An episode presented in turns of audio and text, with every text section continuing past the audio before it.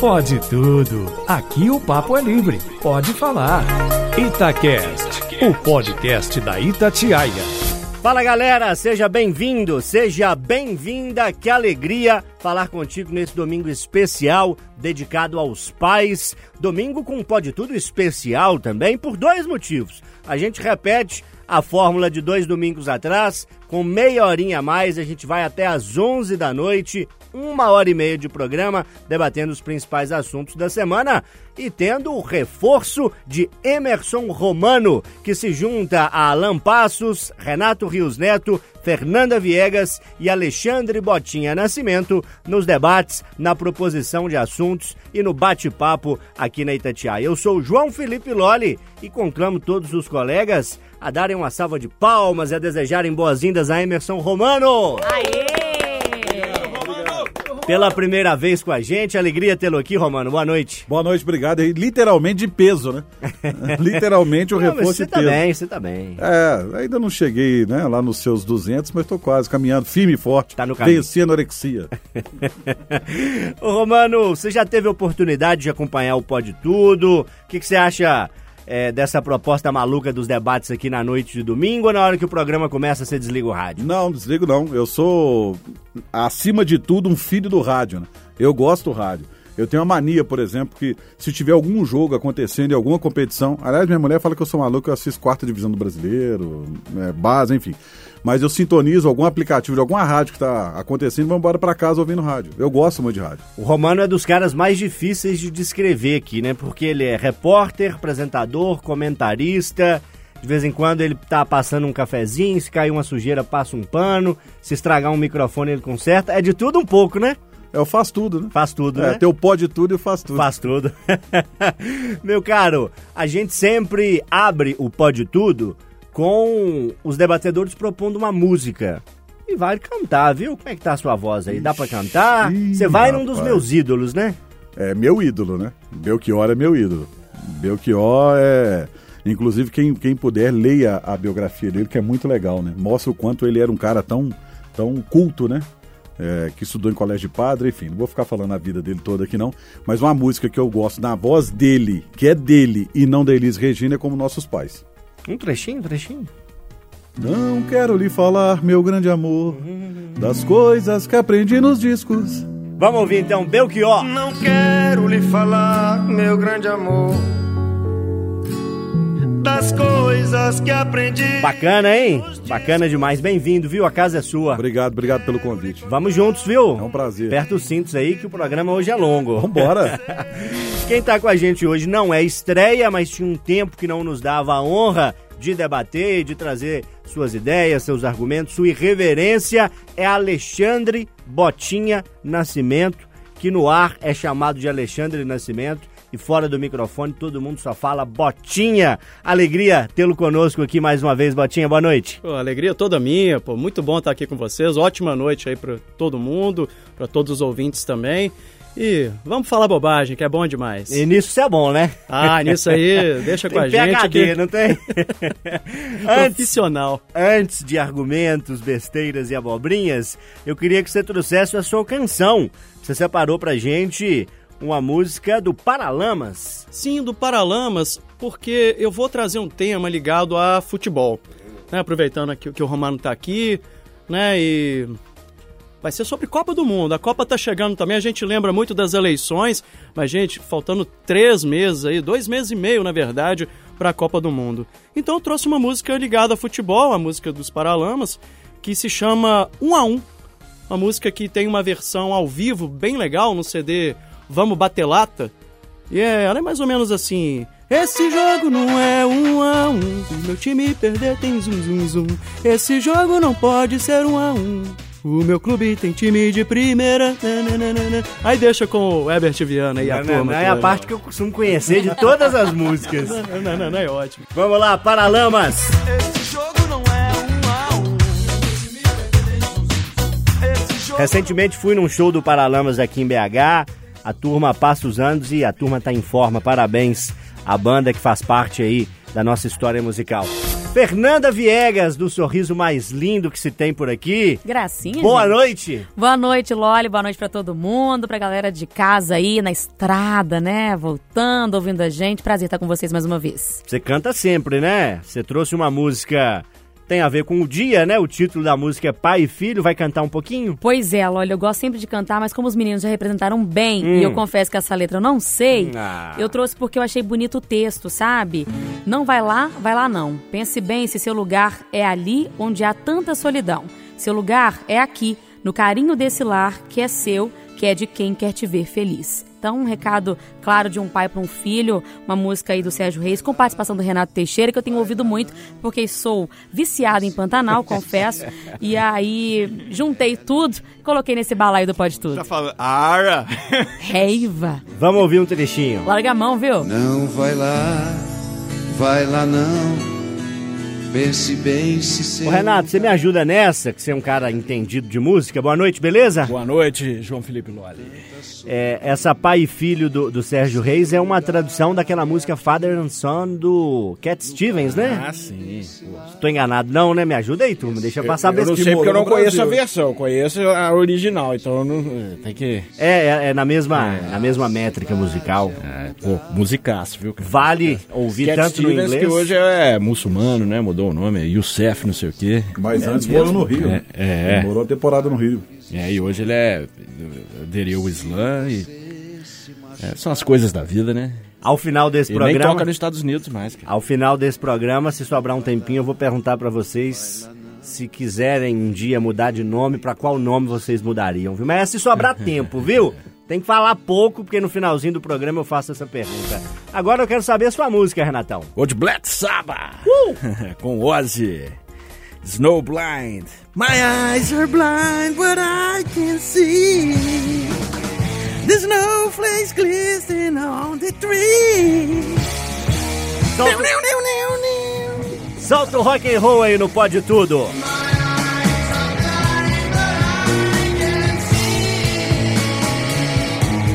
Esse Ozzy aqui saiu. Tá provado, né, Léo? Aqui, falar isso, o Oz, tá, o tá presente na minha vida. Porque a minha esposa, a gente começou a, a conversar no show do Oz aqui, aqui no Mineirão. E eu tava lá. Não, mas Foi só na conversa? Foi só conversar, cara. Ficou pé da vida. Conver assunto pro intervalo, viu? Vamos apurar mais aqui, ver o que, que dá pra publicar dessa história. Turma, Alan Passos. Opa, Boa noite, beleza? boa noite, seu Loli. Boa noite aos amigos. Romano, prazer recebê-lo aqui pela Obrigado. primeira vez. Que domingo especial, hein, seu Loli? Primeiro domingo de Dia dos Pais, então, assim, é, tava conversando com um amigo essa semana, já se acostumou com a ideia, né? A gente não deixa de ser, de ser filho, mas aí agrega esse outro papel tão importante na, na vida, celebra o Dia dos Pais duas vezes e é realmente um sentimento muito especial. Deixa eu pedir então aos amigos aqui uma salva de palmas pro papai. Parabéns! Que alegria! E Maravilha. a música hoje tem a ver com a data, tem a ver com o seu filho, tem a ver com o seu tema ou com nada disso? Em parte tem, tem a ver com o tema. É, o meu pai sempre gostou muito do hit. É, ele passou, ele, a minha mãe também, mas meu pai gostava muito, é, ainda gosta. E aí fui descobrir que esse ano o hit fez 50 anos de, de carreira, veio lá de Londres e foi parar aqui no Brasil com um sucesso estrondoso aí nos anos 80. É, ainda está na ativa de outras formas, mas eu escolhi uma que não é Menina Veneno do hit, uma que eu gosto muito também, chama A Vida Tem Dessas Coisas. É, estourou, fez muito sucesso. Quando toca, por exemplo, Agora no sábado canta. retrô. Essa é difícil de cantar, Ah, é, vamos tentar um pedacinho. Perdi a hora, mas encontrei você aqui. Esse- E aí, quando chega no refrão, vai assim: Mas a noite aumenta a distância. Me perdi no teu caminho. Me encontrei falando sozinho. Sigo sempre sem destino pra te encontrar. E aí vai, pra conversar. te convencer e te confessar. Beijo e um parabéns especial pro seu Ézio, que ensinou com muito bom gosto as músicas pro Alan Passos, viu, turma? Eu encerro esse primeiro bloco musical trazendo hoje e ao final do programa canções calientes, canções de artistas latino-americanos. Vou começar com a Camila Cabelo. Havana, ela que nasceu em Cuba, mora nos Estados Unidos. Essa música você já ouviu com certeza, vai aumentar o volume pra curtir. Havana, Pode tudo especial nesse domingo. Pelo motivo do Dia dos Pais, a gente saúda aqui todos os papais ouvindo a Rádio Itatiaia. Uma hora e meia de programa até 11 da noite. A gente está junto aqui na Rádio de Minas. Cada debatedor propõe um assunto, o tema é surpresa. É, no dia D e na hora H que os demais têm que puxar argumentos, debater, discordar, trazer informação para você. Comigo, Alan Passos, Alexandre Nascimento, Emerson Romano, Renato Rios Neto e ela, Fernanda Viegas, começando o debate. E eu vou falar com vocês sobre relacionamento. Quando uma pessoa olha para outra e aí aqueles atributos lhe chamam atenção, tem novos atributos agora que os jovens estão buscando para se relacionar. Sabe o que, que é? Um pré-requisito. Não é beleza, não é altura, não é a profissão, não é se tem filho ou não. É você cuida da sua saúde mental? Pois bem, eles estão colocando, inclusive, no site de relacionamento, colocando já esse, quesito lá, né? No Tinder aumentou 25% as pessoas que colocam na bio que sim, cuidam da própria saúde mental. Emocionalmente estável, subiu esse uso 12%. E emocionalmente maduro, 47%. Na avaliação de vocês, é um novo tempo? É uma juventude consciente? Ou isso é básico, não precisaria perguntar? Ou não, é super necessário? Seu Alan Passos, lá no interior, de onde a gente vem, a turma sempre olhava aqui, numa fulano de tal, é um partidão, rapaz. Tem carro, anda bem vestido, o pai tem uma, uma mercearia, tem um fusquinha na garagem, tem um lote do lado que dá para construir uma casa se eu for casar com ele. Os pré-requisitos vão mudando conforme o tempo, né? A gente já discutiu em outras oportunidades aqui no Pode Tudo Saúde Mental, sem dúvida é um tema muito importante. É, não tem, sei lá, duas semanas que a gente falou aqui da importância de, de cuidar da saúde mental, quis saber dos colegas o que cada um tinha de relação com, com isso, com a terapia e tudo mais. Eu acho que é fundamental, é, nos tempos que a gente está vivendo, e fazer um recorte para a questão da violência. Porque, assim, a violência, ela pode estar... É, o comportamento violento pode ficar camuflado de várias outras formas naquela personalidade, mas uma pessoa que não cuida da saúde mental, na minha visão, ela está mais propensa a explodir, a se tornar alguém agressivo, alguém que vai acuar a pessoa que está ali dentro, especialmente eh, no caso do homem para com a mulher. Não só, às vezes acontece o contrário também, mas a gente fala tanto em tentar pesquisar um pouquinho da vida pregressa da pessoa, como é que foram outros relacionamentos, eventualmente se tem uma passagem na polícia, é, nunca colocando a culpa na vítima ou em quem sofre qualquer tipo de comportamento abusivo, agressivo, não é esse o caso, mas já que você está ali iniciando um relacionamento, e não é o caso desse aí do interior, que você conhece a pessoa, a família, onde é que ela mora, você está conhecendo ali pela internet, o que você puder é, fazer para se cercar de informações, é, das características daquela pessoa, eu acho que é super válido. E mostra que é uma juventude, é uma geração que está sabendo que pô, tá difícil para todo mundo. Se eu for ficar procurando alguém que vai chegar com muitos bens, provavelmente eu vou esperar esperar muito. E os bens mais preciosos, isso é um clichê, mas eu acredito de verdade, muitas vezes estão para além das questões materiais. Então, que legal que essa geração está se preocupando com isso. Tomara que seja um comportamento que gere reflexos logo ali na frente. Deixa eu fazer um teste aqui para ver se eu conheço meu amigo Renato Rios Neto. Renatão, para se relacionar contigo, não amorosamente, que a vaga está muito bem ocupada pela querida Angélica, mas para ser seu amigo, tem que ser alguém que respeite os direitos humanos, tem que ser alguém que goste minimamente de gatos, de rock and roll. São bons pré-requisitos. São ótimos pré-requisitos. Saúde mental também. É, agora é aquela história, né, gente? Que vai ter de mentira aí, não tá no gibi, né, filho? Como tudo no jogo do amor. Cara, não, minha saúde mental é ótima. Ninguém fala que é doido, não, filho. Então, assim, me o ajuda aí, né? O famoso doido não tem estrelinha na é. testa, né? Quem vai colocar que tem depressão é. no Tinder? Vai botar, sou depressivo, maníaco, obsessivo, paranoico. Estou Porém, aberto para o Serial amor. killer. Ninguém, vai. Me ajuda aí, né, gente? É uma hipocrisia danada, né? Pra variar. Esses trem de site de relacionamento, você cria uma propaganda de você mesmo, né? Mas a realidade, muitas vezes, é bem diferente. Mas já é um passo importante, Renato, a pessoa é, enxergar a importância de ter a saúde mental em dia a ponto de colocar isso num currículo, numa apresentação? Olha, sei que é importante e cuido da minha não, saúde mental? Importante é claro, porque traz mais discussão sobre o tema, igual a gente está tendo agora. Mas eu não acho que não é o Tinder ter essa opção que vai mudar alguma coisa, não. É a pessoa realmente cuidar, porque assim, que tem de mentira em, em, em status de rede social não tá no gibi, né? É o que mais tem, né? É. Então, acho que passa poucos na peneira ali. O Alexandre Botinha Nascimento. Saúde mental hoje é um dos principais temas de discussão. Vamos lá, a pessoa tem que ser uma pessoa que respeita as leis, que gosta de crianças, que é educada é, no tratamento com os outros, com os mais velhos. E saúde mental está aí entre as principais características hoje? Olha, eu, eu vou dividir essa resposta em dois pontos. Primeiro, eu acho que os jovens de hoje conversam muito pouco.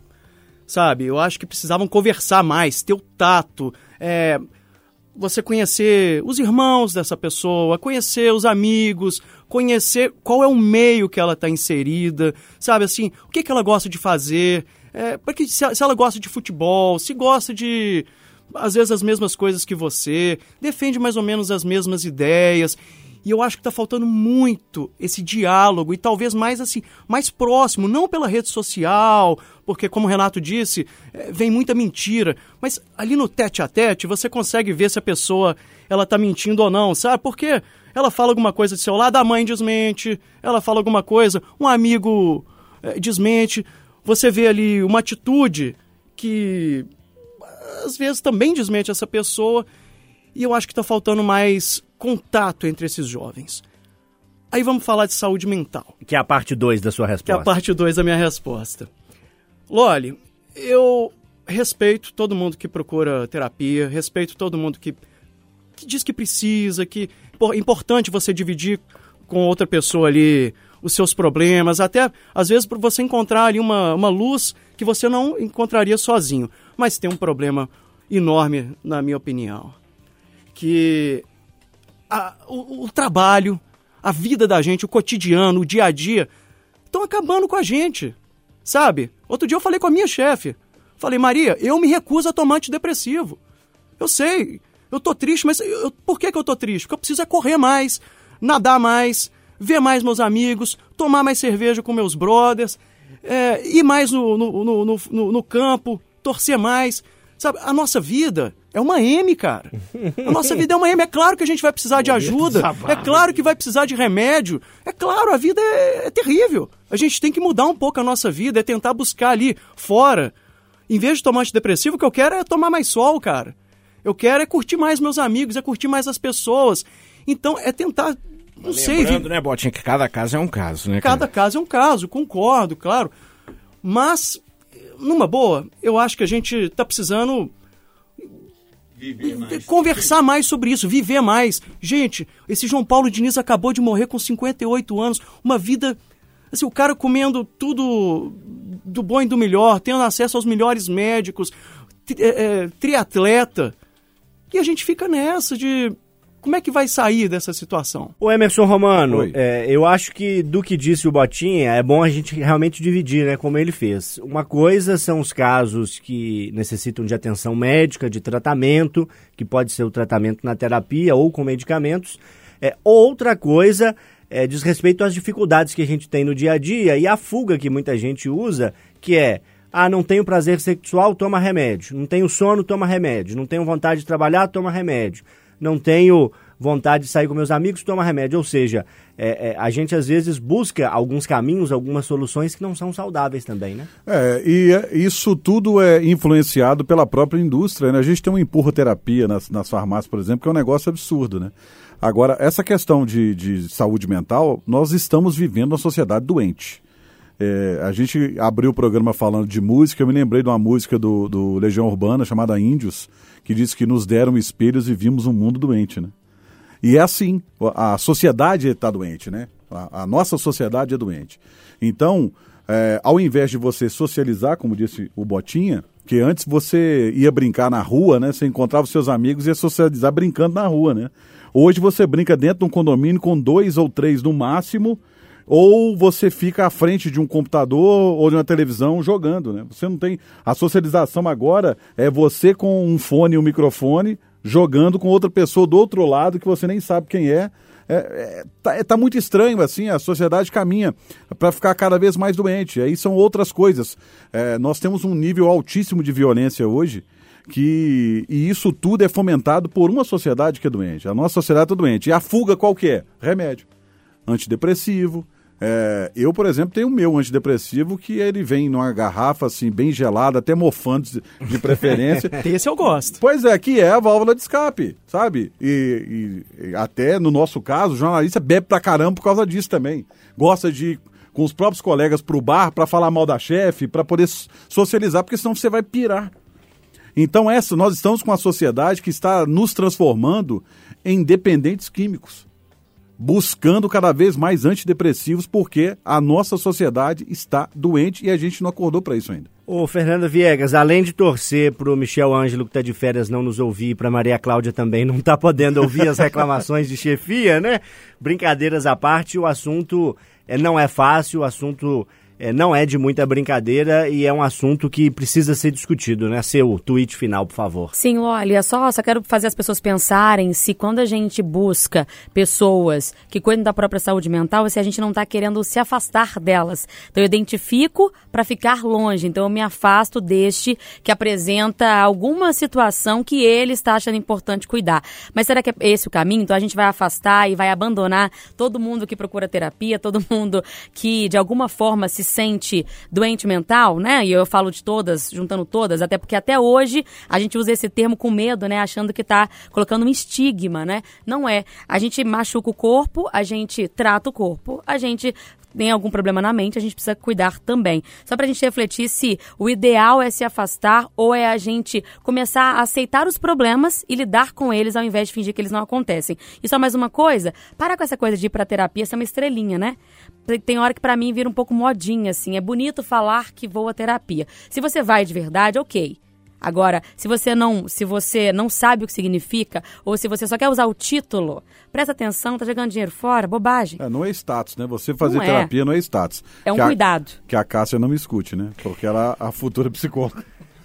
Pode tudo, domingo, dia dos pais, programa especial, um pouquinho maior, até às 11 da noite. Eu, João Felipe Loli, tenho a honra de te fazer companhia, debatendo os principais assuntos da semana com Renato Rios Neto, Alan Passos, Fernanda Viegas, Emerson Romano e o Alexandre Botinha Nascimento, que já trouxe um aperitivo do tema e agora explica em detalhes para os colegas por que você quer debater Copa do Mundo e o Neymar aqui no Pode Tudo. É menino Ney ou já dá pra dizer que é a 3.0? Já é adulto É, Ney, né? menino Ney com tre- 30 anos, né? Trintinha. Pô, como eu queria também ser visto como um menino com 40. Mas eu tenho uma certa impressão, amigos, que o Neymar ele é meio mal visto pela, pela mídia e pelo mundo. Por uma parcela do É, público. Por uma parcela assim enorme do público. Eu vou te falar que ele é um dos jogadores da seleção brasileira que eu já vi cobrando falta melhor. Ele bate pênalti muito bem. Ele cabeceia bem, ele chuta de direita, ele chuta de esquerda, ele dribla, ele joga em qualquer das posições ali na frente, ele pode jogar de centroavante, ele joga recuado, ele cria as jogadas. Ele é um jogador completíssimo, dos maiores que eu já vi, sabe? Eu não cheguei a ver o Zico, mas eu acho que o Neymar deve se assemelhar com o Zico nesta questão de, de ser bem completo, né? Alguns outros craques aí do passado, é, o próprio Ronaldo Fenômeno eh, ganhou Copa do Mundo, é visto assim a anos-luz do Neymar. E eu, pessoalmente, acho o Neymar mais jogador do que o Ronaldo. Ronaldo, pô, é um monstro, ganhou Copa do Mundo, ganhou tudo na posição dele, mas jogador de futebol, o cara que faz tudo no campo, pra mim o Neymar é o cara. E queria saber a opinião de vocês. Vocês acham que o Neymar, nessa última Copa, ele tá é, louco pra mostrar que, que ele realmente é esse cara diferente e, e se ele ganhar, se o Brasil ganhar, ele vai falar muito? Ele vai responder aí as críticas de um jeito mais intenso? Vou começar, naturalmente, por aquele que é mais familiar a assuntos esportivos aqui da roda. Emerson Romano. Algumas questões que eu quero te perguntar, Romano. Neymar tá acima do peso? Não, O Neymar joga em 2022 a última Copa do Mundo dele? joga. O Neymar precisa se dedicar mais aos treinos para ter mais rendimento e dentro de campo precisa tocar mais a bola ou não é por aí?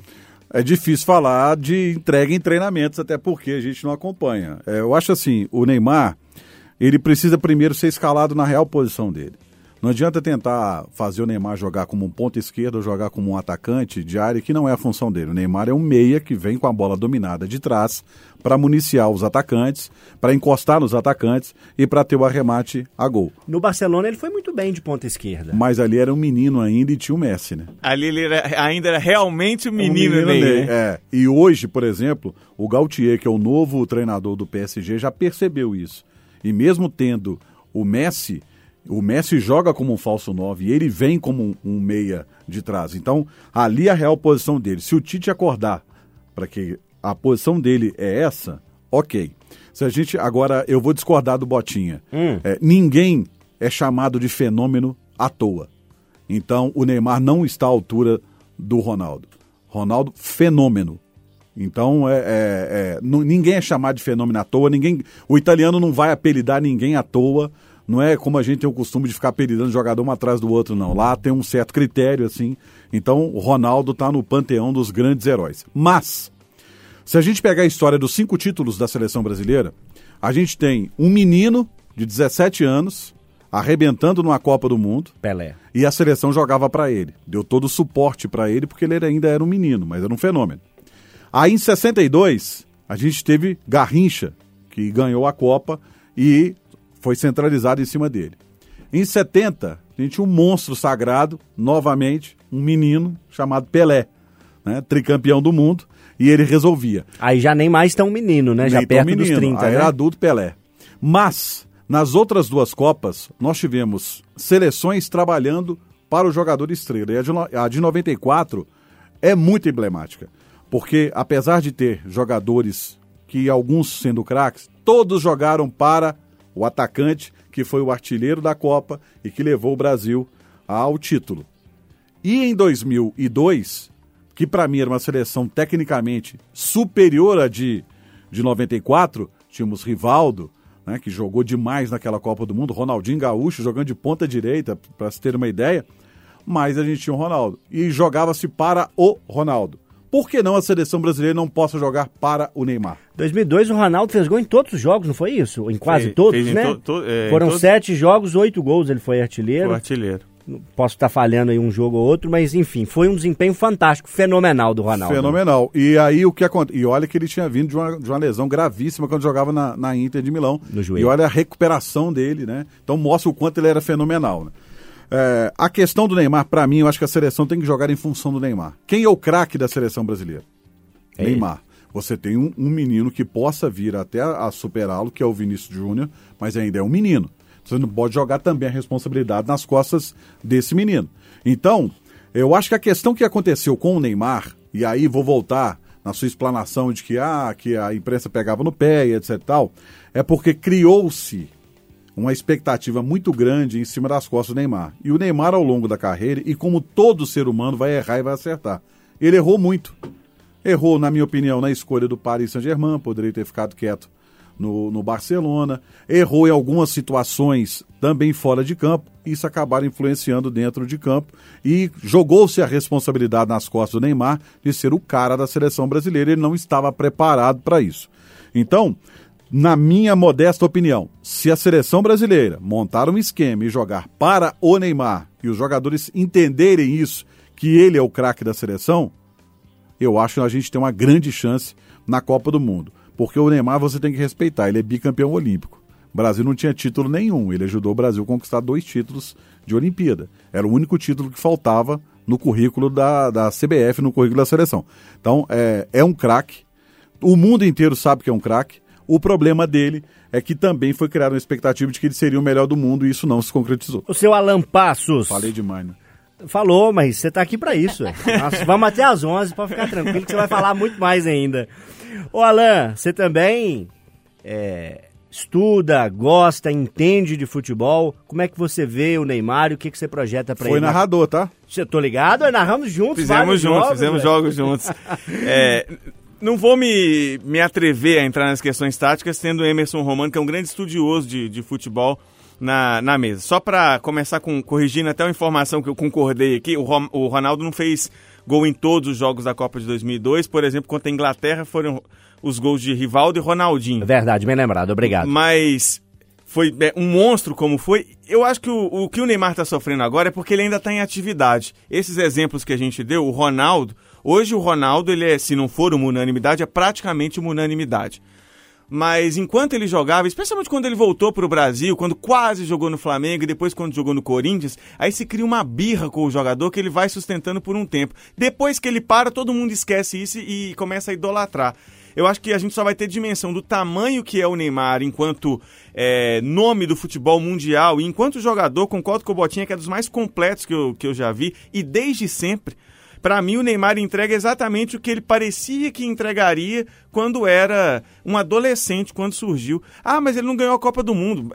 Dá para contar nos dedos A ainda. seleção de 82 não ganhou a Copa Os do Mundo. jogadores que ganharam Copa. O Zico é um cara extraordinário sem ter vencido uma Copa do Mundo. Então, é, eu ainda acho que o Neymar tem muita chance de ajudar a trazer é, o título, de ser um protagonista, tendo uma seleção boa ao lado dele.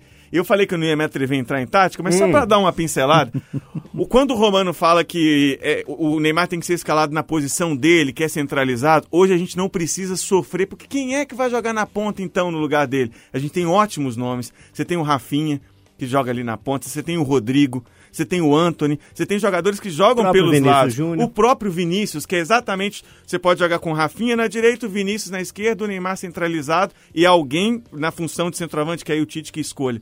Então não precisa mais colocar o Neymar isolado lá na ponta esquerda. Ele pode ter essa liberdade e que mal tem. Ah, mas vai botar a seleção para jogar para ele, se ele é um dos melhores do mundo, que mal tem. Vamos usar o Neymar e agora ele vai chegar bem fisicamente, diferente das últimas duas Copas. Ô, Renato, meu desafio é Sobrou você... o que pra eu falar, filho?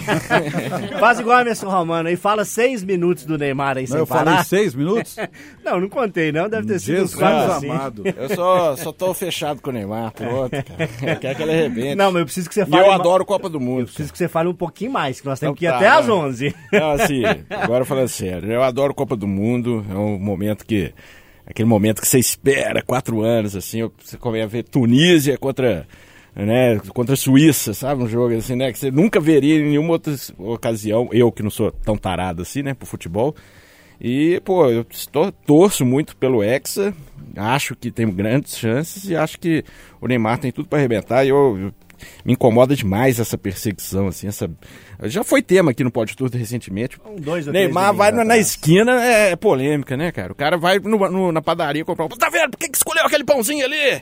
É o Neymar. É- Né? É impressionante, cara. E você acha que é porque ele cai muito? Porque ele é Bolsonaro? Porque o quê? Por tudo, né? Acho que é porque o cara tem personalidade, né? Quem tem personalidade incomoda. De- Deixa eu falar uma linha, só que eu anotei a palavra e esqueci de falar. Uma coisa que eu acho que o Neymar sofre também, que é de inveja, tá?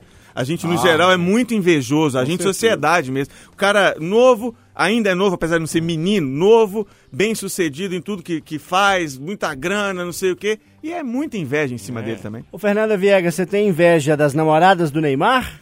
Das roupas que o Neymar veste, dos lugares que o Neymar frequenta? Neste momento não. Nada? Não, neste momento não. Mas pegaria? Óbvio. Fato. Era isso. Não vou fugir. Era isso que eu ia saber. Temos uma manchete. Parem as máquinas, temos uma manchete. Não neste momento, porque eu não traio, mas. pegaria Tá aí sim. na lista. É, eu, eu- o que eu quero comentar é fora dessa questão de dentro das quatro linhas, porque eu não tenho capacidade técnica pra isso. Apesar de gostar muito do Neymar e é, ficar observando se ele vai cair, né? Gosto muito de futebol, acompanho, mas não, não dessa forma, assim, analisando o que, que eles estão fazendo. Gosto mais da vibração, da emoção do trem ali.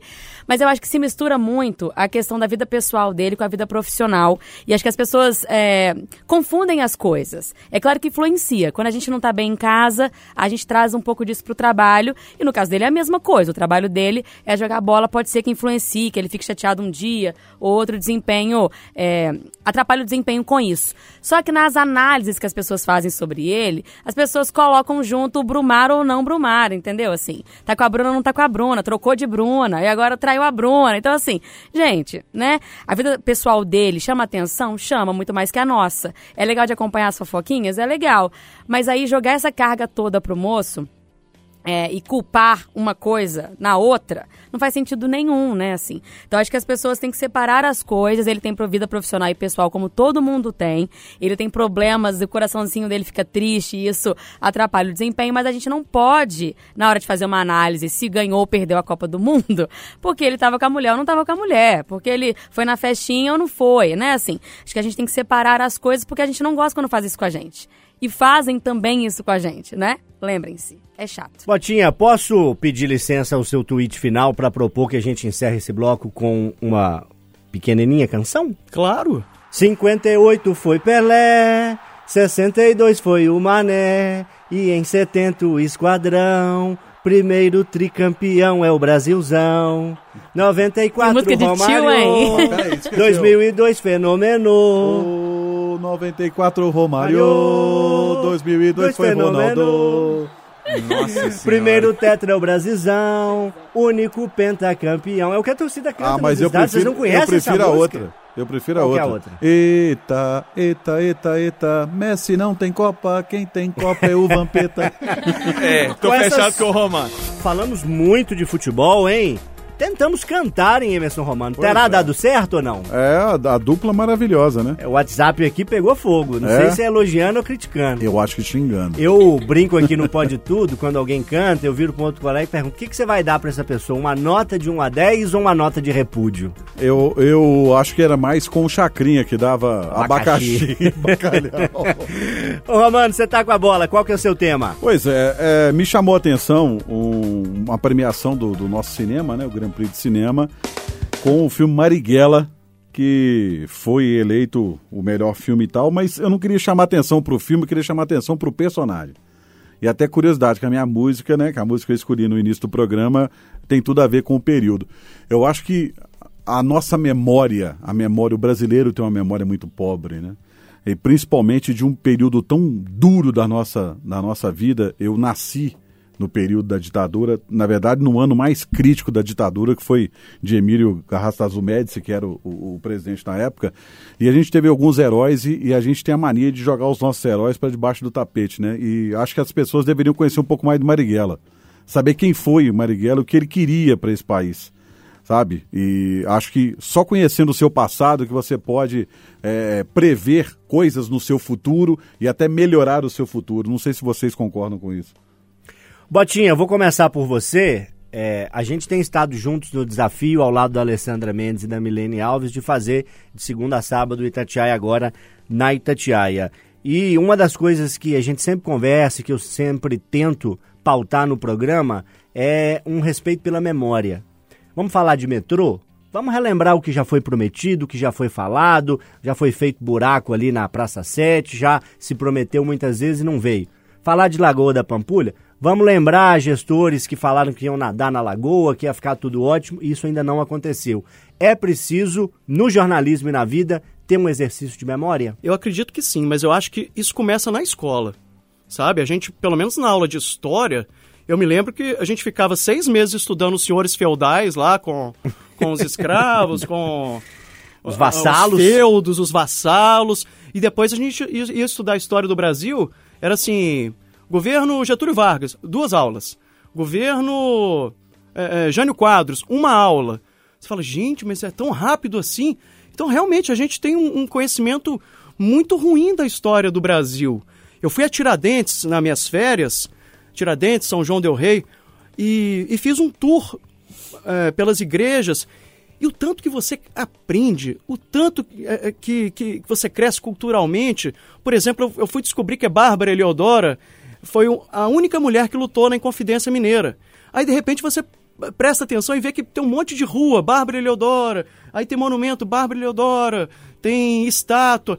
E, e é que assim, a gente nem prestava atenção, sabe? E parece que vai. Você vai navegando e vai. E vai e, e vai encontrando ali a resposta, sabe? Como se estivesse vendo ali a ilha e tudo. E eu não sei como, mas o, o Brasil tinha que, que, que contar melhor a história do país, sabe? Nós todos devemos conhecer melhor a história. Ô, Renatão. Fala é, como é que você vê essa questão da memória? E o Emerson Romano começou o tema dele puxando por uma premiação do cinema, né? Vale também levantar a bola e é, fazer um salve para o cinema brasileiro. Sim, claro, sempre importante. A questão do Marighella em si, hoje também já suscita uma, já uma polêmica por si só, né? Porque tem toda uma visão ideológica, né? De quem vê a história, de quem lê a história. Muitos consideram Marighella um vilão também, né? É. Então, assim, porque das causas que ele defendia, porque matou gente em- nas suas ações também, que eram ações revolucionárias, né? Eles rou- roubavam banco, explodiam coisa. Então, assim, tem todo um debate que é muito importante, né? Eu Mas acho que o não debate existe é esse debate.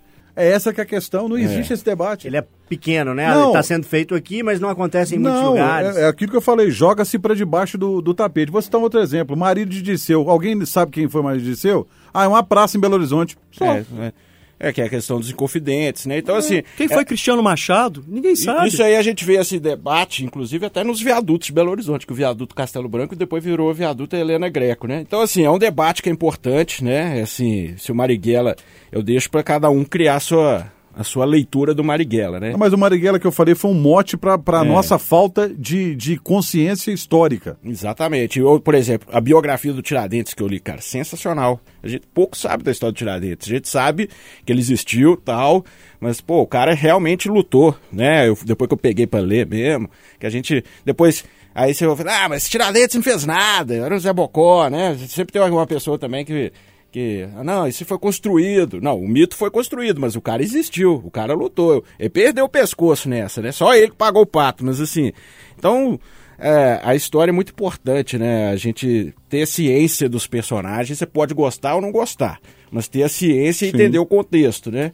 É, você pode é, não concordar com o Marighella, não concordar com Tiradentes, não concordar com, sei lá, Tancredo Neves, mas é importante você, a gente ter ciência de quem foi quem, de como era o contexto da época. Ah, mas Tiradentes tinha escravo. Vai, todo mundo tinha na época, pô, né? É claro que é lamentável, mas você vai julgar o cara por isso, né? Numa época onde a escravidão era legalizada e era a, a realidade do país, infelizmente. Era né? institucionalizado. Então, assim, a gente às vezes costuma olhar as coisas com um, um óculos ideológico, né? Então, assim, é importante ter a sua opinião, claro, mas entender o contexto da época, né? Ô Fernanda, a gente, quando tem a oportunidade de estudar, de ler, de conhecer realidades em outros países, principalmente países mais desenvolvidos que o nosso, porque é sempre importante a gente mirar no que é melhor para tentar evoluir, é, eu pelo menos percebo em muitos desses países é, um, um exercício de estudar e conhecer a própria história muito maior do que se tem no Brasil. A gente não tem, por exemplo, é, na minha época de estudante de ensino fundamental e médio, há 10, 15 anos atrás, uma grade, uma proposta de discussão grande a respeito das comunidades e dos povos indígenas, por exemplo. A questão do período da ditadura é outro período que não se tem, às vezes, uma clareza ao ensinar. Falta a gente se mirar em países que são mais desenvolvidos que nós e termos um olhar melhor para a nossa história? Quando o Renato estava falando, eu tive até um ímpeto aqui de invadir a fala dele, porque o Botinha falou uma coisa que me fez pensar aqui, quando ele disse bem assim, que a gente conhece pouco sobre a nossa história, e você reforçou isso, mas é porque eu acho que quando a gente vai é, estudando, a gente também não se sente tão representado pelo aquilo que é contado, ou pela forma como é contada. Nós somos um povo completamente miscigenado e quando a gente estuda, e ainda mais a gente que já passou dessa fase há um tempão, né, assim, da, de estar no banco escolar ali, tô dizendo do regular, né, a gente estudou muito os portugueses, os espanhóis, os franceses, eles vieram para cá? Vieram. Eles fazem parte ah, da nossa fundação, vamos dizer assim? Fazem. Mas e o povo negro? Né? A gente sabe muito ou quase nada, muito pouco ou quase nada, sobre essa realidade, sobre a nossa origem de fato. E aí, claro, tem os povos indígenas também inclusos. Ou seja, será que é por isso que a gente nunca se interessou tanto também? Porque eu não me via ali em nenhum momento? Eu não compreendia de, de como que a gente saiu daquilo ali e veio parar dessa forma? Pode ser um, um caminho também. Mas nunca é tarde para a gente correr atrás, entender um pouco. Tem várias formas. A gente pode ler uma biografia, como citou o Renato, a gente pode ir ao cinema, como citou também aqui o Romano, né? Eu vi esse filme, fiquei super impactada. Confesso, não conhecia a história do Marighella desta forma, porque o filme traz uma reflexão, traz um debate. Eu tinha pincelado só, na minha memória, assim, pincelado mesmo, é, o que ele tinha feito, o que ele tinha proposto, né? E o tanto que ele sofreu e a dificuldade que a gente tem de aprofundar nessas coisas, né? Eu, assim, aí eu fui. Eu vi o filme e fiquei pensando quando eu estudava, né? Era muito rápido, assim, como o Botinha disse, passava muito rápido e a gente não refletia sobre aquilo. Era tipo assim, foi esse fato. Aconteceu dessa forma, acabou. Mas o que, que significou aquilo? Por que, que a gente chegou naquele lugar? A partir daquilo ali, o que, que aconteceu? A gente não pensava sobre essas coisas. Agora, eu acho também que a nossa memória é muito seletiva. A gente prefere esquecer algumas coisas quando a gente não sabe lidar com elas. E eu acho que a gente faz isso de propósito. Eu não acho que é um povo desmemoriado, porque quem apanha não esquece. E o nosso povo apanhou muito, principalmente né, no passado. Eu acho que a gente não quer relembrar e a gente não passa essa dor pra frente. Só que a gente perde também conhecimento. Aquela história, né? A árvore não esquece, o machado esquece, né? Quem deu a machadada não lembra, mas a árvore que levou a machadada fica a marca para sempre. Deixa eu apertar meu amigo Alan Passos aqui, o último a fechar a roda nesse debate. O último filme nacional, Alan, que você lembra de ter visto sozinho, acompanhado, um filme repetido, um filme que você foi ver ali pela primeira vez. É, vale esse exercício para todo mundo, né? Passa algum pela sua cabeça ou, peguei a sua memória num momento ruim? Pegou, ia falar mal da memória alheia, é bom que já me incluo nisso. Não, não, não que eu tenha esse é, desprezo pelo cinema nacional, ao contrário, mas se for para pensar não- como eu não tenho conseguido ver filme nos últimos tempos também, não lembro exatamente qual foi o último filme nacional. E se for, se eu conseguir lembrar, eu tenho certeza que ele não é nenhum filme que conta a história de algum herói nacional ou de um importante personagem nacional. Você acaba recorrendo a algo leve, que te faz esquecer o dia a dia, que vai limpar a sua cabeça, não que vai te trazer uma construção necessária como essa, de entender um pouco mais a sua história, de ficar mais linkado com as suas origens e se preparar melhor para os seus próximos passos enquanto nação, a gente como parte, acho que vale como reflexão geral. Eu anotei aqui alguns termos que valem para esse ano que a gente está vivendo de política, que é a nossa memória que é, sim, seletiva e, e curta, a gente tem apego a- ao Salvador, que a gente de tempos em tempos quer que alguém venha resolver os problemas por nós, como se a gente pudesse jogar nossa vida e, nossas, e nossos problemas na, nas costas e nos braços de, de, de alguém, e esquecendo quem fez isso lá, lá atrás. E a gente vive sempre em, em ciclos. Eu sinto que a história vai se repetindo, especialmente aqui. A gente vai se permitindo cometer os mesmos erros e caminhar para os mesmos caminhos. Para fechar, Loli, a gente que vem de região, você morou muito tempo, Mariano, Ouro Preto, eu nasci lá, é, vou fazer um meia-culpa e chamar a todo mundo que mora numa cidade do tipo. Muito bonito você falar quando você mora numa cidade assim, ah, Mariana tem não sei quantos museus, não sei, a praça tal, fulano. Você sabe por que, que a praça tem esse nome? É, e não adianta dizer que os museus são inacessíveis. Em Mariana mesmo, são vários que você tem entrada ou de graça ou um valor muito baixo a ser cobrado. As obras de Manuel da Costa Taíde, de Aleijadinho, o Museu da Música, de Arte Barroca. É isso eu estou citando uma cidade que não é tão grande. E aqui em BH, quantos são os museus e as exposições que estão aí abertas assim, com entrada franca, gratuita, e a gente não vai? Então a gente também muitas vezes se se acomoda em criticar que a história não é passada à frente, mas falta interesse da nossa parte em conhecer um pouquinho mais e é, se inteirar disso. Romano, você que propôs esse tema, seu tweet final, por favor. Quem puder é, e for visitar as cidades históricas, e eu adoro visitar as cidades históricas, vá ao Museu da Inconfidência em Ouro Preto, que você vai ter uma aula de tudo, de todo o contexto que o Tiradentes viveu, como era a sociedade naquele, naquela época, como disse o, o Renato. E eu acho que eles são tão espertos que eles colocaram o ápice quando você entra nos túmulos, né? Dos, dos Inconfidentes. O panteão da Inconfidência. O panteão. E ali você vai sentir um, um sopro da liberdade. Domingão especial de Dia dos Pais. Eu estou com Renato Rios Neto, Fernanda Viegas, Emerson Romano, Alexandre Botinha Nascimento. Sou eu, João Felipe Lolli, esse pobre de bigode, passando a palavra para Alan Passos, que é o papai aqui da turma, que faz, que tem nesse domingo seu primeiro Dia dos Pais e que propõe um tema relativo a essa data, né, Alan? Exatamente, Loli. É o primeiro dia dos pais que eu passo enquanto pai. E assim, é muito diferente viver essa experiência porque você começa a tentar se colocar no lugar do seu pai, você começa a pensar que muito mais do que a data, você tem uma missão muito importante e pensar que, assim, acima de tudo, a gente é, é, é imperfeito na relação enquanto filho, agora na relação enquanto pai, mas é, é esse o grande desafio. Para que os colegas possam falar, porque esse é um tema que eu quero é, é ouvir um pouquinho de história, acho que o ouvinte gosta de saber um pouquinho da história. É, nunca posso dizer aqui que em algum momento da minha vida eu tive uma relação ruim com meu pai. Eu não tenho memória disso. Mas para mim é muito claro como que ao longo da trajetória é uma relação de amizade que foi se construindo de um momento em que eu era mais ligado à minha mãe por ficar em casa, aquela família que a mãe trabalhava em casa e o pai trabalhava fora o dia inteiro, então só chegava à noite, você tinha o contato menor, mas assim, algumas coisas que ficaram marcadas, como ele carregando me, meus irmãos à noite, porque minha mãe tinha ficado com a gente o dia inteiro. E aí, depois de vida adolescente e adulta, a forma como hoje eu posso falar que meu pai é o meu melhor amigo. Mas tem pais que não são, neste momento, os melhores amigos dos filhos. E isso tem algum problema? Não, são histórias diferentes. Eu quero saber dos amigos como é ou como foi a relação com os pais, quais as memórias que vocês trazem, que carregam, que tipo de, de exemplo. E se tem alguma história, assim, marcante, engraçada, que dá para compartilhar. Deixa eu perguntar primeiro como é que é o nome do marido da dona Simone. Elvésio. Seu Elvésio.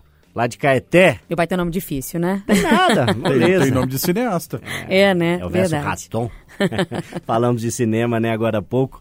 Que histórias vêm à sua mente com o seu Elvésio? O meu pai sempre foi presente, muito, muito presente. Só que na, no iniciozinho né, da minha vida, quando eu lembro, assim, aqueles três aninhos ali, quatro, é, meu pai ficava fora, minha mãe estava comigo em casa, como ela citou, minha mãe ficou até os três anos comigo, só comigo. E eu lembro que quando eu comecei na escola, e tinha aquela, as apresentações e tal, e eu sempre participei de tudo, sempre, ah, o meu objetivo era fazer para o meu pai. Dançar para o meu pai, cantar para o meu pai, apresentar para o meu pai. Eu esperava e eu procurava na plateia o meu pai. Quando eu encontrava o meu pai, pronto, aí eu estava feliz, realizada. Podia todo mundo falar que foi maravilhoso, gostou, nananã, mas eu esperava a confirmação do meu pai de que deu certo, de que não. Cresci com isso, inclusive, né? A gente sempre conversou muito claramente, meu pai sempre foi muito aberto. É, e sempre foi uma pessoa para todas as horas. Uma história que eu adoro contar, que aconteceu aqui em Belo Horizonte, logo que eu mudei para cá, já tinha formado na faculdade, inclusive, pra vocês terem uma noção da minha idade aí, Hum, né? tô contando É, aqui. Comecei a trabalhar vim morar aqui sozinha. É, já tinha saído de casa com 17 há muito tempo e tal. E meu pai me ajudou a achar uma casa aqui e tal, me ajudou com a questão do contrato, beleza e tal. Foi embora, fui seguindo minha vida trabalhando.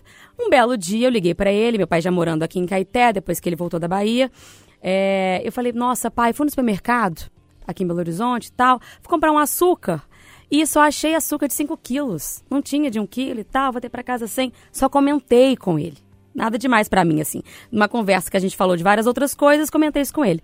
No outro dia, tinha um pacote de açúcar de um quilo na minha casa. Papai passou por lá. Meu pai é dessas pessoas. Meu pai é desse nível. A gente resolve qualquer problema, depois lidamos eu e ele. Então, se eu estiver devendo o Romano, por exemplo, falar com meu pai, nem que ele se vire nos 30, o Romano vai ser pago. Depois, depois, lá em casa, eu e ele, a gente se acerta do nosso jeito. Então, eu acho uma relação muito próxima, muito verdadeira. O meu pai não lida com meias palavras bem, é tudo direto para ontem. E um ensinamento muito importante do meu pai também, olha, é o seguinte: o mais importante a gente faz primeiro. Então, o mais importante a gente faz mais cedo. Lá em casa a gente sempre acordou muito cedo. Então, se você acorda, por exemplo, no dia dos pais, que foi hoje, e eu não ligasse para o meu pai de imediato, o pai ia comer lá em casa. Deu ruim. Porque primeiro é o mais importante, e no caso o mais importante é ele, óbvio. Não só na minha vida, mas pro mundo, né? Então é isso. Pai, te amo muito. Eu já tive a honra e o prazer de entrevistar o pai de Renato Rios Neto. É, professor Eduardo. Tá guardada, inclusive. Volta Exatamente. e meia aparece. Renato, se a memória que você tem em relação ao seu pai fosse um sabor, fosse um cheiro, fosse uma música, qual dos três aí seria e, e qual que é a resposta? Qual que é o som, qual que é o cheiro, qual que é o sabor? Acho que é o som do Mineirão lotado, né? É- Meu pai é galo doido, extremo, né? Fanático, fanático, inclusive é, de maneira assim, é, são as coisas da vida, né? Ele é viciado em Itatiaia, né, cara? Eu acho que tem muito a ver também essa trajetória. Mas assim, não foi uma relação hoje, sim, né? De, de- de melhores amigos, assim, trocar ideia todo dia, conversa com meu pai todo dia. né, sobre muitas coisas, mas assim, na adolescência foi muito conflituosa, né? Eu acho que é aquela coisa de pai e filho, que de vez em quando sai faísca, né? E eu não aceitava bem a autoridade, né? Eu era adolescente rebelde. Então eu batia de frente mesmo, o seu Eduardo também não baixava a crista, o pau comia, filho. Fiquei seis meses sem falar com ele uma época, né? Assim, na adolescência. E aquele, meu pai separou da minha mãe, então assim, era fácil dar o perdido, né? Mas ele não, e sempre foi um pai presente, né? Mesmo morando, teve uma época que morou fora, tá, mas ligava todo dia, toda semana, de olho ali nas notas, né? ficava de olho mesmo, marcação cerrada, em cima do jovem Renatinho. E assim, a gente quebrava o pau de com força, né? Eu batia de frente, ele batia de frente, eu aumentava a voz, ele aumentava a voz, quase chegar a vias de fato, assim, porque é uma coisa da adolescência, né? E o pai, o, o, pai é a figura da autoridade, né? E eu questionava mesmo. Depois, apanhando muito da vida, eu vi que ele estava certo. Quase tudo, é, ou praticamente tudo. É, e hoje eu falo, pô, pai, você estava certo mesmo, hein? Mas assim, é, esse é o papel de pai também, né, cara? Ele, ele, ele não deixava. Eu falava, ah, vou fazer isso. Não, não vai, não. Eu sou seu pai, não deixo. Não, que se ninguém me manda em mim, não. Manda em mim, não, Zé. Eu mando sim. E aí o pau quebrava. E ele tava certo, né, cara? Assim, várias vezes eu tive que quebrar a cara para dar valor ao que ele me falava. Então sou muito grato também, né? Muito grato às nossas brigas, viu, professor Eduardo? Mas hoje é só paz e amor, viu? hoje a gente chega, o almoço foi lá, gente toma uma de leve, ouve um som, e é só conversa boa. De vez em quando ele puxa a orelha, mas agora eu já sei que geralmente tá certo. Né? Agora não tem Geralmente. De vez em quando eu tenho razão também. Romano, que Oi. lembranças você tem nesse Dia dos Pais? Pois é, seu Sebastião, seu Tatão, que é o apelido do meu pai, infelizmente não posso estar junto dele, né, porque está no interior. É, tem uma lembrança da infância, assim, meu pai, ele era responsável por recolher o leite nas fazendas e levar para o laticínio. A gente morava, é, a gente morava numa, numa, cidade chamada Santa Margarida, que é na região de Manhuaçu. E eu estudava à tarde, eu acordava cedo para ir com ele. E lembro que o sabor que tem assim é de caçarola italiana. Ele parava num lugar que ele encontrou uma caçarola que até hoje eu tenho vontade e não consigo comer igual. Mas tive esse período Renatão, assim, na, na, adolescência. O meu pai, ele sempre foi muito ligado, a gente sempre foi muito ligado a esporte. Meu pai era, era proprietário de um time amador. E tudo que eu fazia não estava bom sabe? O outro fazia o mínimo e estava legal, eu tinha que fazer o triplo e, não, você errou, você tem que fazer isso. E aí a gente teve muito conflito na, na minha adolescência. Mas é um cara que é meu amigo e se hoje eu estou na Itatiaia, graças a ele. Porque quando eu recebi o convite, ele, no parco conhecimento dele, me disse o seguinte: meu filho, o cavalo só passa arriado uma vez na porta da gente. E isso eu guardei para o resto da minha vida. Então é, é, é um cara que está do lado esquerdo do peito. E eu sou filho único, né? Então, assim. Fernandinha é... Viegas também. Pois e a é. Fernandinha mimada, hein? Eu já percebi. Não, mas eu, Pãozinho eu... sovado. Não, eu não. Leva cobertinha. Não, eu não. Eu tô eu sabendo. eu nunca fui, fui mimado. Eu sempre cortei também. Mas não paga minhas contas. E Os boletos é assim, é contigo, né? É. e é um cara que, mesmo de longe, é presente na minha vida. É um cara que eu amo muito e, e assim, meu amigo, meu herói. Alexandre Nascimento, o que que esse domingo, esse Dia dos Pais, o que que essa data representa para você? O Romano disse agora que oportunidades são únicas, né? Se você, ouvinte, está perto do seu pai, vai lá, dá um abraço, fala eu te amo. É muito bom, é muito gostoso, ele vai se sentir bem. Eu perdi meu pai, eu tinha seis anos. Eu hoje não tenho essa oportunidade, hoje eu não consigo dar um beijo nele, um abraço. E faz isso. Você vai ver, você vai se sentir melhor. Vai lá. E aí, Alan? É muito difícil até de falar depois da, da fala do, do Botinha e é isso. Se você é filho, faça isso com seu pai, dê um abraço. Se você é pai, trabalhe todos os dias para ser um ser humano melhor, para você ser um, um, um pai melhor para o seu filho. Eu podia falar um milhão de coisas do, do meu pai aqui, mas assim, pai, sou o meu herói, meu melhor amigo. Eu te amo muito. Um beijo pro seu Ezinho lá em Cachoeira e um beijão pro Léo. O papai aqui espera ser para você um pai assim como o seu Ezio é para mim. Deixa eu mandar um beijo grande pro meu pai, Zé Carlos, e pedir aos amigos aqui mais uma salva de palmas pro Alan, primeiro dia dos pais Aê, dele. Viva! A quem tem pais vivos, aproveite, abrace, demonstre amor, carinho e respeito Para quem o papai já partiu, fica o aperto no coração e as boas lembranças. Falar do pai emociona, né? A quem tem o pai perto, a quem tem o pai longe, a quem não pode ter mais a presença do pai, para quem tem vovô vivo, que bacana, né? Espero que o seu domingo seja especial e que essa data fique marcada para você. Último bloco do Pode Tudo é aquele tema mais leve, né? Hoje, para surpresa geral da nação, Renato Rios Neto, que propõe sempre o tema mais duro, traz a leveza pro Pode Tudo. É, hoje eu pou- poupei o sanguinho, né? é, gente, é uma notícia que falou com o WhatsApp, mexe comigo, né? Ah. É. Não, Você não sabia dessa, né, O tempo todo, né? Surpresa pra você? Ah, Renatão é. Romano que gosta da minha sonoplastia 24. em tempo real. É. Isso, igualzinho, cara. Igualzinho. É idêntico. Porque o Zap anunciou essa semana a série de, no- de medidas, né? Como, por exemplo, aí, ocultar o online, o visto por último, bloquear o famoso print e a saída francesa de grupos. Eu achei tão fantástico todas essas medidas, meu amigo, porque o print tem hora que, né? Jogue a primeira pedra que nunca deu um print. Mas. Eu- um por dia, né? Pelo menos. Mas certos diálogos você fica assim, meio receoso. Então, se puder bloquear o print, tem, tem- ou certos arquivos que você vai mandar para um repórter policial, ter nessa opção é bem interessante. E sair a francesa do grupo, então, essa É foi fantástica, né? velho. Porque tem cada grupo que eles jogam a gente aí, aí você sai, o cara leva pro coração. É, Saiu do meu grupo? Né? A pessoa ficou ofendida. né? Então, eu tô em 557 mil grupos aqui. Mas se puder essa da sair a francesa, foi fantástico. Então, viva as novidades do Zap. Deixa eu começar com o mais jovem de todos nós aqui, Emerson Romano. Como é que você vê essas atualizações? Aliás, o mais jovem que tá ficando mais jovem agora na próxima quarta-feira. É, vem aí, né? É, vem aí. Bacana. Agora tem day off, viu? Pra ficar tranquilinho, tá? É. Vai melhorar. Ah, Tomara. Tá melhorando. Não, pra alguns. Tá melhorando. Pra alguns. Tá melhorando, tá melhorando.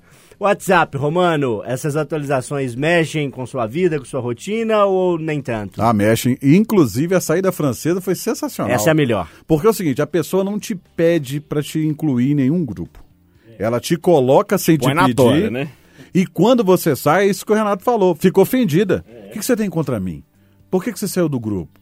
Você não gosta de alguém lá, você não gosta de mim, por que, que você está saindo do grupo? Quer dizer, ela te coloca num grupo sem te pedir, e quando você sai, isso ainda é o vilão da história. É como diz um amigo meu, você tem que ter uma DR sem ter uma R, né? É. Você tem que ter, você tem que discutir uma relação muitas vezes com pessoas que você não tem nem relação. né? Exatamente. Você viu uma vez ou outra, te põe no grupo e. É, exatamente. Você é estrelinha, velho. É. pô. Porque, por exemplo, no Facebook te perguntam. Você quer ser amigo você de quer fulano? não, você quer, você quer entrar em tal grupo? Não. No WhatsApp não. O WhatsApp te coloca assim, quando você assusta, você tá num grupo de não sei aonde. E aí, vai, mano, eu não pedi. Aí tem um conhecido seu, conhecido, não é seu amigo, é conhecido. E você sai, ele acha ruim, ele É briga com você. Não, adorei essa saída francesa aí, eu vou utilizá-la regularmente. Fernanda Viegas estava em 19 grupos de WhatsApp de Caeté. Agora vai sair de 18, vai ficar em um só. Mas não sou igual esses meninos aí, não, tá? Hum. Quando eu quero sair, eu falo, ah, sair mesmo, não achei Tá graça e tal. Eu não tô nem aí. É assim Olha, que é bom. Acho que esses meninos estão tudo querendo ferramentas pra se esconder, não entendi por quê. Porque, ó, eu sou daquelas que tô online, não te respondo e falo, não tô afim. É, vai ser depois. É aí, ó. Vai ter que esperar. É, a baixinha Faço é questão terrível. que você veja que eu li e não, não me coloquei naquele momento. Não precisa dessas ferramentas. E eu acho mais legal que o WhatsApp faz é o seguinte: beleza, não quer que eu veja que você tá online, não? Você também não vai ver de mim. Isso eu acho bacana. Recíproco. Porque aí é recíproco, é. Chumbo trocado não dói, né? Mas pra mim não vai fazer diferença nesse sentido. O que vai fazer diferença é o seguinte: às vezes eu tô com a pauta ali atrasada, preciso saber por que, que fulano tá demorando, não consigo monitorar. E isso vai me atrapalhar no dia a dia de trabalho e também da sua foquinha, né, não, Renatão? As fofoquinhas são o, o melhor. Aliás, Tem que ter, né? o Tem Renato ter. Está no mesmo grupo que eu. E o, o, o- administrador mandou uma mensagem essa semana. Por que, que você sumiu do grupo? Seus comentários são importantes. Eu falei, não, porque eu estou muito ocupado. Aí o dia me chamar na xixi lá, você tem que postar. Eu falei, "Ah, mas eu gosto é de assistir, amigo. Ô, Botinha, a, a Fernanda Viegas deu uma lição e tanto aqui, você percebeu? É difícil, né? Ser assim, bem escrachado assim e, e- e- e ser sincero desse jeito, né? É uma quest- virtude, eu acho. É uma virtude, também acho. Também acho. Adoro super sinceros, né? Agora, assim, a questão do print eu acho que realmente vai dar mais segurança. E a do grupo é, é importante também para quem, como romano, é colocado em, em vários e vários grupos. No nosso caso, Hum. né, pelo menos no meu caso, os meus grupos são reportagem São Paulo, reportagem Rio de Janeiro, reportagem Brasília, reportagem interior, Conversa de direção, redação. edição Itatiaia. Se eu sair, vai dar ruim. né? Vai Não dar dá pra ruim. sair. Fica quitinho lá, né? Alan, eu tô apertando muito o Alan hoje, já deixei ele por último duas vezes aqui. É. Vou apertar ele de hoje. De qual grupo você sairia ou já saiu com essa nova funcionalidade, hein, seu Alan? Nossa, eu saí de um grupo outro dia que, Ah. Que me colocaram. Não posso falar o nome dele, de verdade, mas colocaram no grupo. E aí esse eu fui que nem a, a Viegas, porque eu fui me transformando daquele que fica sem graça para eu não sair e pronto. Sair mesmo, sabe? De um grupo que as pessoas criaram para falar nada sobre nada o dia inteiro. E se você não fala nada com eles, a pessoa. Hum, estrelinha, né? Não mistura, não gosta. Eu gosto muito mais de ler as coisas no grupo do que de escrever. Não tenho muita paciência. E. Tomara que ela não esteja nos ouvindo. A gente tem uma chefe viciada em grupos de WhatsApp, né? Ela é, vici- é viciada em grupos de WhatsApp. E o maior golpinho do momento é. Gente, eu sei que já temos muitos grupos. Esse aqui eu tô criando. Prometo que apago assim que passar. o? Que apaga o quê? O máximo que acontece é ele mudar de nome. É o máximo que acontece. Então, assim, tudo que pode ser feito pra esse trem de não mostrar que não tá online, eu, eu- o meu não aparece, não fica azulzinho, porque eu também não cobro que as outras pessoas me respondem, me respondem em cima da hora. Então não vem me cobrar, não. Não aparece o azulzinho, minha foto só aparece pra quem tá nos meus, nos meus contatos, e esse de sair a francesa, não, mas vou sair de uma renca aqui. Já vi que nós estamos em comum, viu, seu Loli? Em Quantos? 17 grupos. 17? E olha que tem gente que tem mais. Ô Brasil, Brasil, Brasil. Ô turma, eu falei mais cedo que se sobrasse um tempinho eu ia fazer uma brincadeira aqui. A gente ainda tem ainda um minuteio ou dois aqui, viu? A brincadeira é o seguinte, o Cat Stevens mudou de nome, né, Renatão? Mudou, acho que é Youssef alguma coisa agora. Tem a ver com a religião, É. né? Espiritualidade, coisas e tal. Vocês cinco aqui comigo, não vale dizer que gosto muito do meu nome, não quero mudar. Se precisassem, obrigados fossem a mudar de nome, como se chamariam vocês? Alain, Alexandre, Emerson, Fernanda, Renato e João. Pensem aí, eu começo por mim. Óbvio, né, turma? O meu vai ser bem facinho, né? Eu mudaria de João para José, que eu acho um nome bonito, é o nome do meu pai.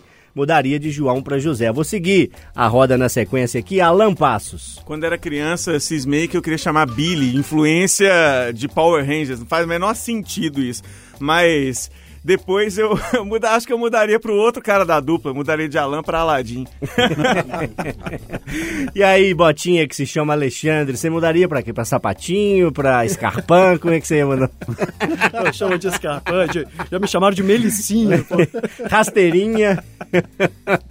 Não, mas o Alexandre, o Alexandre ia pra quê? Sei lá, pra Neymar Botinha Júnior, então. É, Romano, tem muita gente que tem nome artístico, né? Você chama Emerson mesmo, né? Emerson mesmo. Ah, bacana. Vai mudar pra quê? Mas eu então? não gostava do meu nome quando criança, não. Ah, não? Não. Achava ruim, feio? Ah, eu acho que é porque falava o meu nome errado. Nunca acertava o meu nome. Como é que Fala- saía? Ah, Merson, não sei o quê, mas meu nome não saía. Aí eu ficava pé da vida e queria mudar de nome. Queria chamar Ricardo. Mais fácil. Fernanda, eu acho que é um nome que é a sua cara. Você não mude, por favor. Não Mas em mudarei. nome da brincadeira, pra onde vai a Fernanda? Ana.